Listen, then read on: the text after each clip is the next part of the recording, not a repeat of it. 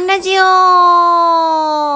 人事アンちゃんが日々の人事絡みの雑貨をなんとなくお話しして終わるというアンラジオ。今日は、泳がせる。こんなテーマでお話ししてみようと思います。えー、花金ですね。えっと、今日ね、夜、人事仲間と、まあ、勉強会というか情報交換会しててね、その中で出た話です。で、ある人事男子がですね、えっともう一貫してずっと人事っていう方なんですけど、えっと、若い頃の、あの、武勇伝というのかな、あの、半沢直樹的な話を聞かせてくれたんですね。で、それが、まあ、とんでもない話ですよ。えっ、と、どうしても自分が通したい案件があるけれども、上司がうんと言わないと。で、えーいろいろ考えあぐねて、上司がいない時にこっそりハンコ、えー使って、上司の印鑑を押して、各部署にそれを、えっ、と、通達したと。もう、あの、人事的にはどうなんて話ですよね。で、上司が、まあ、そらバレるわね。えーお前どういうことだって詰め寄ったら、もう上司と、えーこの後の対処は二つですと。一つには、えー俺の部下が勝手に俺のハンコを使って、えーやったんだ、と、えー謝って回る。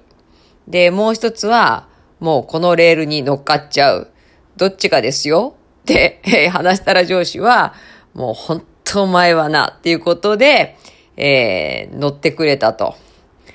で、そういうことを何回も何回も繰り返しながらも、やっぱこう、ものすごい信頼関係を作っていったと。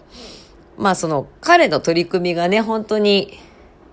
部分最適ではなかったんだろうなとは思うんですけれども、まあ武勇伝ですけど、でもね、あの、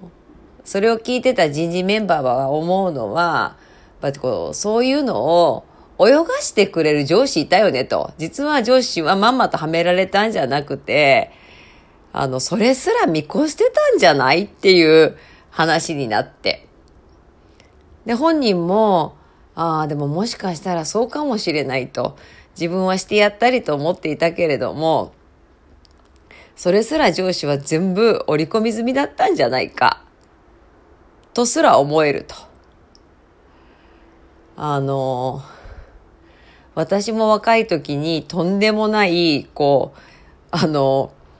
なんか今から思ったらやんちゃをやってましたけど、まあ、やっぱ泳がしてくれてたんですよね、上司が。そんな甘っちょろくないですよ、管理職は。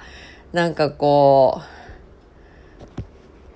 今そういうやんちゃな若者を泳がしてやれるようなね、もうなんかその日々のなんかこう出来事を祭りごとにしてくれるっていうのかな、わっしょいわっしょいっていうのかな。で、上司って減ったのかな？みたいな話をしてました。やっぱこう、難しいね。あのー、ハメを外させすぎず、適度にハメを外させるみたいな、なんかそんな、こう、上役というか、観察の仕方というか、守り方ができたらいいなーって、ちょっと憧れちゃったりする自分です。今日はここまで。次回もお楽しみに